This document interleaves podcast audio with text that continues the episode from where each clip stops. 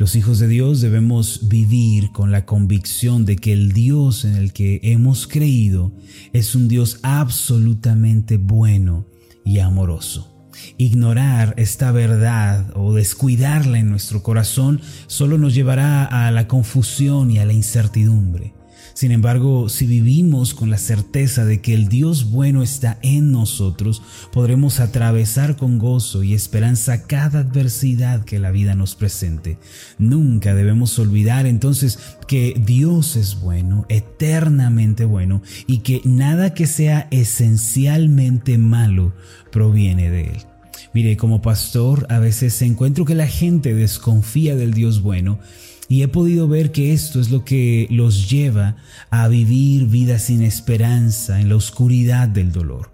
Como resultado de dicha desconfianza en el Dios bueno, a menudo escucho que algunas personas dicen, Dios me envió este problema familiar, Dios me está enviando esta adversidad, o dicen, Dios me está mandando esta enfermedad, Dios me está enviando este mal.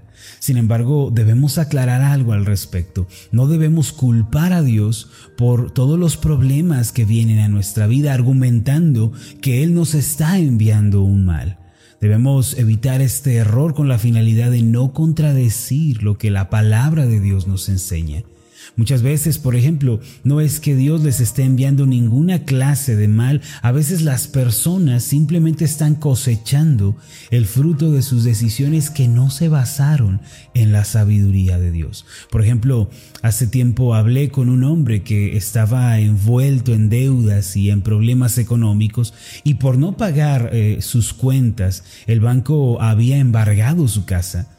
Después de platicarme aquella situación, este hombre atinó a decirme, bueno pastor, yo sé que Dios me está enviando esto para probar mi fe. En realidad Dios no le había enviado nada, él mismo estaba cosechando el fruto de sus malas decisiones y de su mala administración.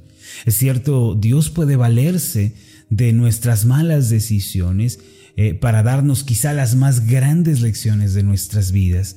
No obstante, no debemos hacer culpable a Dios de las cosas malas que nos suceden.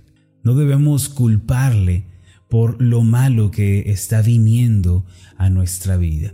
Primero debemos reconocer nuestras faltas y aceptar que en ocasiones el dolor, el quebranto, la adversidad, el problema matrimonial, eh, el problema quizá en el hogar, ha venido por causa de nuestras malas decisiones. Hace algún tiempo también conversé con una señorita que estaba sufriendo en su relación matrimonial porque su esposo era violento, infiel, había caído en los vicios, pero en aquella ocasión ella estaba segura de que Dios le había enviado esa situación, aun cuando sus padres le habían advertido de que no se casara con él porque era un hombre borracho, era un hombre que no tenía valores morales.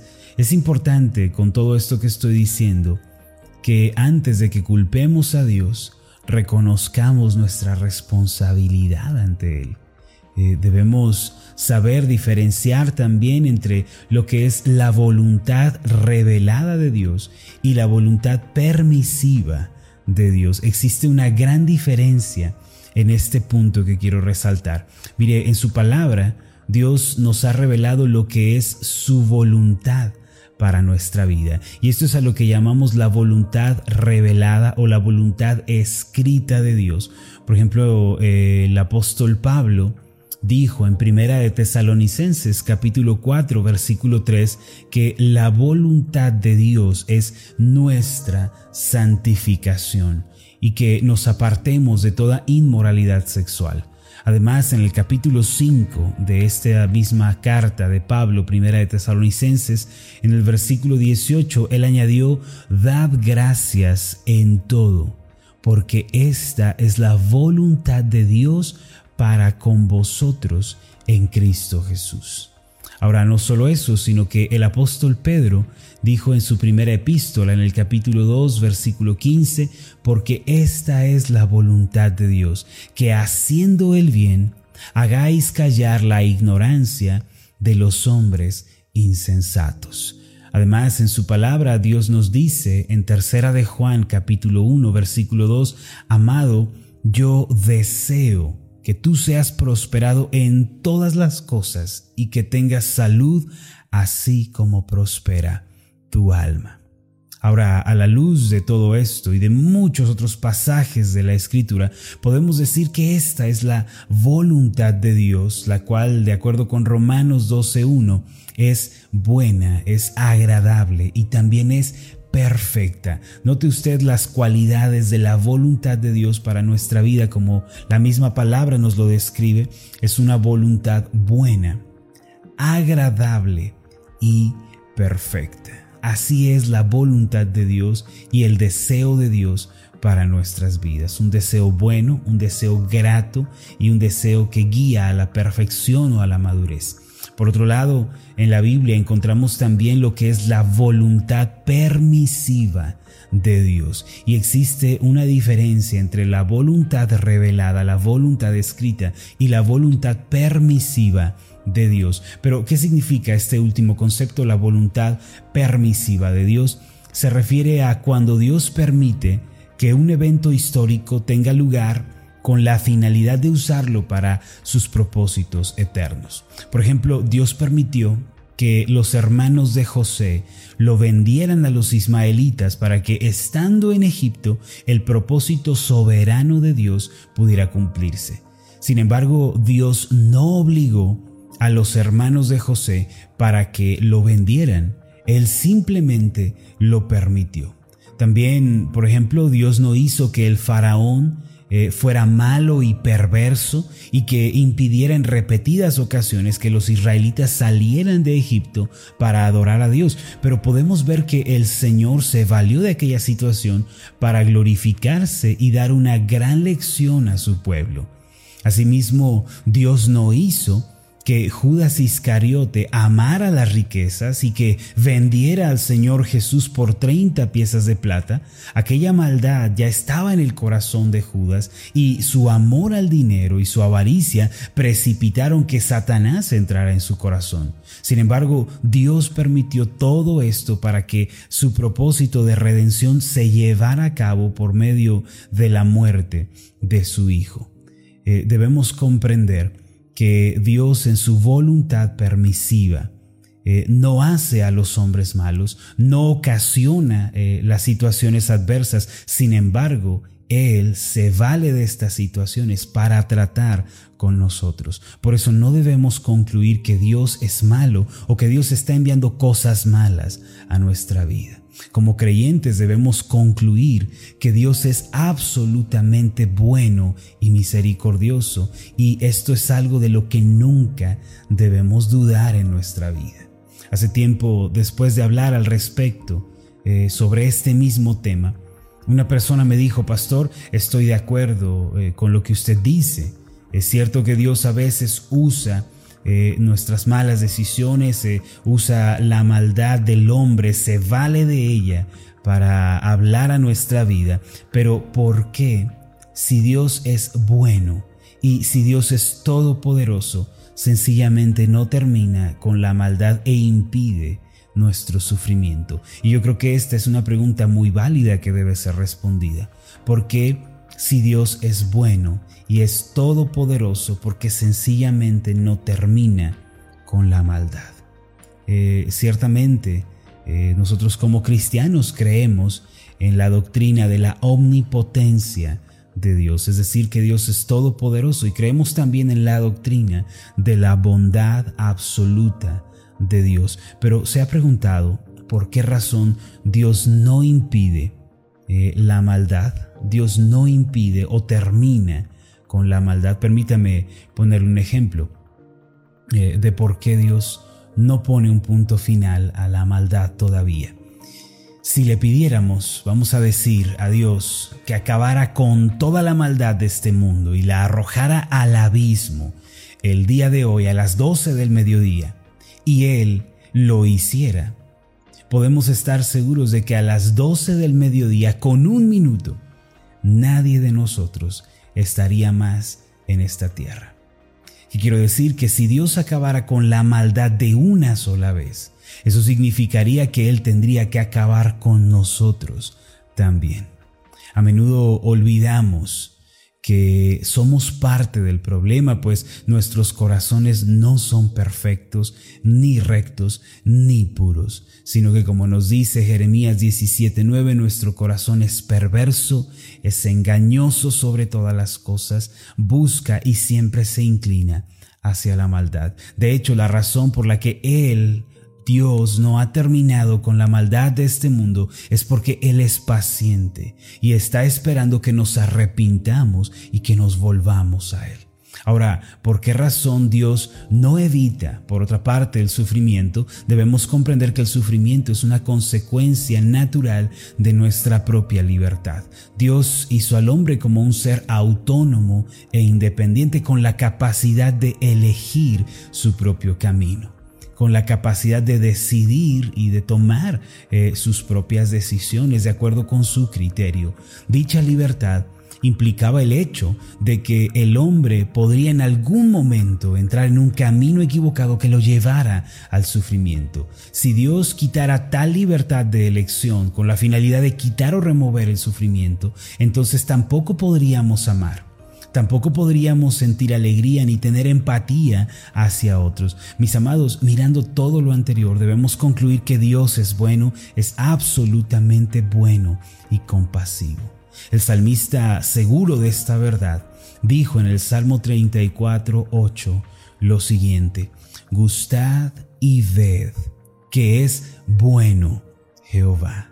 Dichoso el hombre que confía Y quiero que meditemos antes de terminar en este pasaje. La palabra gustad que menciona el salmista en este versículo tiene que ver con una experiencia interna. Es como lo que hacemos cuando saboreamos un platillo, saboreamos eh, alguna golosina. Eh, se refiere a que el hombre puede conocer y contemplar la bondad de Dios en su interior. Esto ocurre precisamente cuando tenemos un encuentro con su misericordia y con su gracia. Cuando una persona recibe la misericordia de Dios, recibe ese trato interior de parte del Señor, allí esa persona está gustando del bien de Dios. Pablo escribió en Romanos capítulo 2, en el versículo 4, o menospreciáis las riquezas de su benignidad, paciencia y longanimidad ignorando que su benignidad te guía al arrepentimiento? Mire, cuando descubrimos que somos pecadores, o cuando nuestros ojos se abren para ver nuestra maldad y movidos por el Espíritu Santo, somos guiados al arrepentimiento, a una conversión genuina, allí estamos gustando la bondad del Señor. Además, el salmista dijo, ved que es bueno Jehová. No solo habló de una experiencia interna, sino que también dijo, ved que es bueno Jehová. Mientras el gustar es una experiencia interna, el ver se relaciona con una experiencia externa. Eso significa que podemos esperar el bien de Dios en nuestro diario vivir. Ustedes pueden esperar el favor, la ayuda, el socorro y las respuestas de Dios en sus vidas personales en medio de cualquier situación que estén viviendo. Esto es el ver la bondad de Dios. Se relaciona con un aspecto externo en el, en el que podemos contemplar la bondad de Dios. Eh, David dijo en el Salmo 27, en el versículo 13, hubiera yo desmayado si no creyese que veré la bondad de Jehová en la tierra de los vivientes. Él decía que en esta tierra, en este mundo, en esta vida cotidiana es donde también podemos ver la bondad del Señor que nos ayuda, que nos alienta y que además provee para cada necesidad que nosotros tenemos. Cuando enfrentamos una desgracia, cuando enfrentamos algún problema, solemos pensar que no hay solución. Sin embargo, cuando caminamos con el Señor, cuando tenemos una estrecha relación con Él, comenzamos a comprender que Él es bueno y fiel y que nos tiene preparado algo bueno detrás de la aflicción. Él no es el causante de la maldad en este mundo, pero se vale de todas estas cosas para cumplir sus propósitos, porque es un Dios de misericordia, porque es un Dios paciente. Hay cristianos que el día de hoy no confían en el Dios bueno. Ellos intentan resolver el problema, pero no pueden solucionarlo de raíz. Pero si pensamos en el Dios bueno, si tenemos nuestra mente fija en la bondad de Dios, entonces nuestra mentalidad será transformada. Yo lo invito el día de hoy, crea en el Dios bueno que sobrepasa todas las cosas y le ayudará hasta resolver sus problemas. Dios sabe de antemano que las situaciones que enfrentamos día con día son adversas, son difíciles, pero Él ha permitido todas estas cosas eh, lleguen a sucedernos, lleguen a nosotros, para que Él pueda obrar a nuestro favor. Así es como dijo el apóstol eh, Pablo en Romanos capítulo 8, versículo 28, y sabemos que todas las cosas nos ayudan a bien a los que amamos a Dios. Por más que una situación nos parezca adversa y destructiva, Dios siempre tiene escondido algo bueno detrás de ella. No es el autor intelectual de la maldad, pero se vale de ella para cumplir un propósito eterno en nuestra historia y para manifestarnos también su bondad. Jehová Jireh, que significa Dios proveerá, es el Señor quien nos guía hacia lo mejor, aunque al principio nos parezca eh, algo que no es agradable frente a nuestros ojos. Dios es un Dios bueno, de manera que Él ha previsto y preparado todas las cosas anticipadamente. Si aún los padres de este mundo saben dar cosas buenas a sus hijos, cuánto más nuestro Padre que está en el cielo dará cosas buenas a los que le pedimos. Por tanto, el día de hoy aférrese al pensamiento que dice, el Dios bueno está en mí. El Dios bueno está en mí así como yo estoy en Él. El Dios bueno ciertamente abrirá su mentalidad, su corazón y lo guiará por un buen camino. Ese camino es la felicidad. Permítame hacer una oración por usted.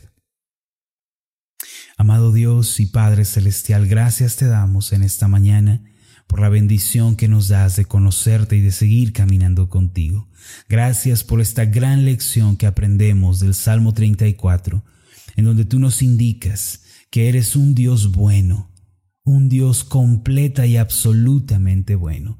Y tú nos invitas el día de hoy a que gustemos y veamos tu bondad en nuestras vidas. Gracias porque has tenido misericordia de nosotros, has perdonado nuestros pecados, has abierto nuestros ojos, hemos probado tu bondad internamente, pero también podemos esperar tu bondad en la vida cotidiana cuando tú respondes a nuestras oraciones, cuando tú, Señor, envías provisión, sirves nuestra mesa, cuando tú nos ayudas en los problemas de esta vida hasta resolverlos. Gracias porque allí podemos ver tu bondad.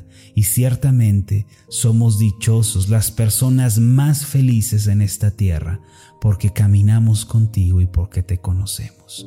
Te damos las gracias en el nombre de Jesús. Amén y amén. Hola, ¿qué tal? Mi nombre es Marlon Corona, soy el pastor de la iglesia Ascender en la ciudad de Zapopan, Jalisco, en México. Le agradezco mucho por haberme seguido con esta meditación. Mi oración siempre es que usted sea prosperado en todas las cosas y goce de una buena salud, así como prospera en su alma. Lo invito a que ore por las meditaciones Ascender y le pregunte a Dios cómo puede usted ser de bendición para este ministerio. Las meditaciones Ascender son impulsadas y apoyadas por nuestros oyentes Reciba un fuerte abrazo de mi parte. Que Dios le bendiga. Hasta la próxima.